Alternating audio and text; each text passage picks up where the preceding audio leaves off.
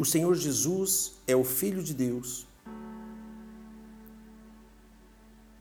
é o nosso Senhor e nosso Salvador. O evangelista João, no seu capítulo 2 do livro que vai ao seu nome, ele fala justamente do primeiro milagre do Senhor Jesus. Quando Jesus foi convidado para uma festa de casamento, a festa de casamento na época duravam dias, e o Senhor Jesus aceitou o convite. Isso demonstra claramente o quanto o nosso Senhor valoriza o casamento, valoriza o matrimônio, a união entre duas pessoas. E ali, certo momento da festa, faltou vinho. E a sua mãe chegou diante do seu filho, Jesus, e disse: Não tem vinho. Na época, a falta de vinho era algo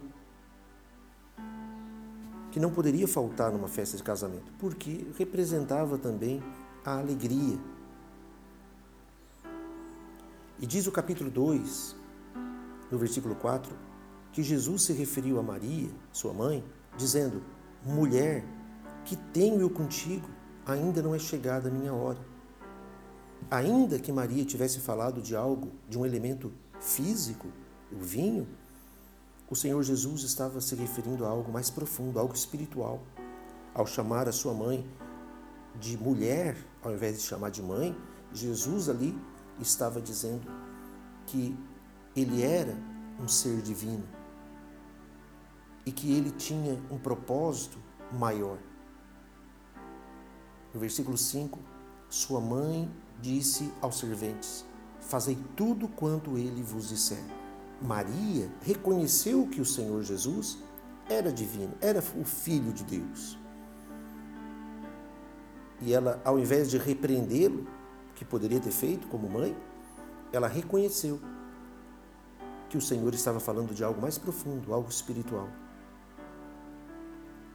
Hoje nós vemos muitas pessoas idolatrando Maria, sendo servos de Maria, seguindo Maria, Maria, mãe de Deus. Maria não é mãe de Deus. Maria foi mãe de Jesus na carne. Deus não tem mãe. Deus é um ser invisível. Deus é espírito.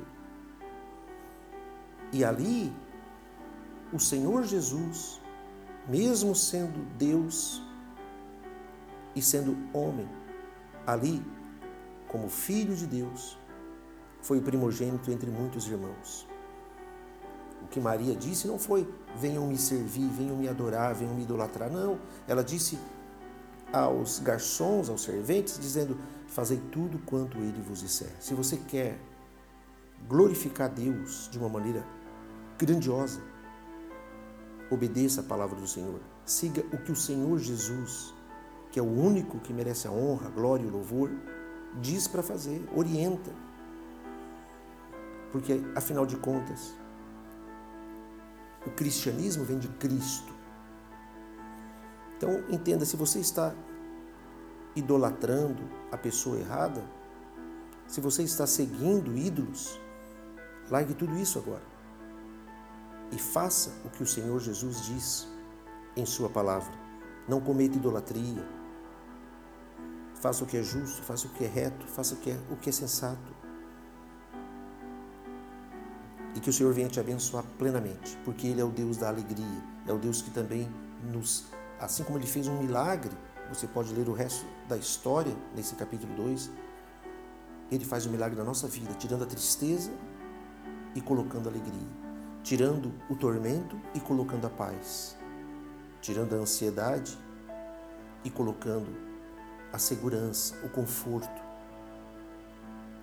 tirando o tédio e o medo, colocando fé, colocando através do seu espírito a força para enfrentarmos todos os desafios. Deus abençoe e mergulhe nessa palavra, mergulhe na palavra de Deus e seja feliz. Deus abençoe. Em nome do Senhor Jesus.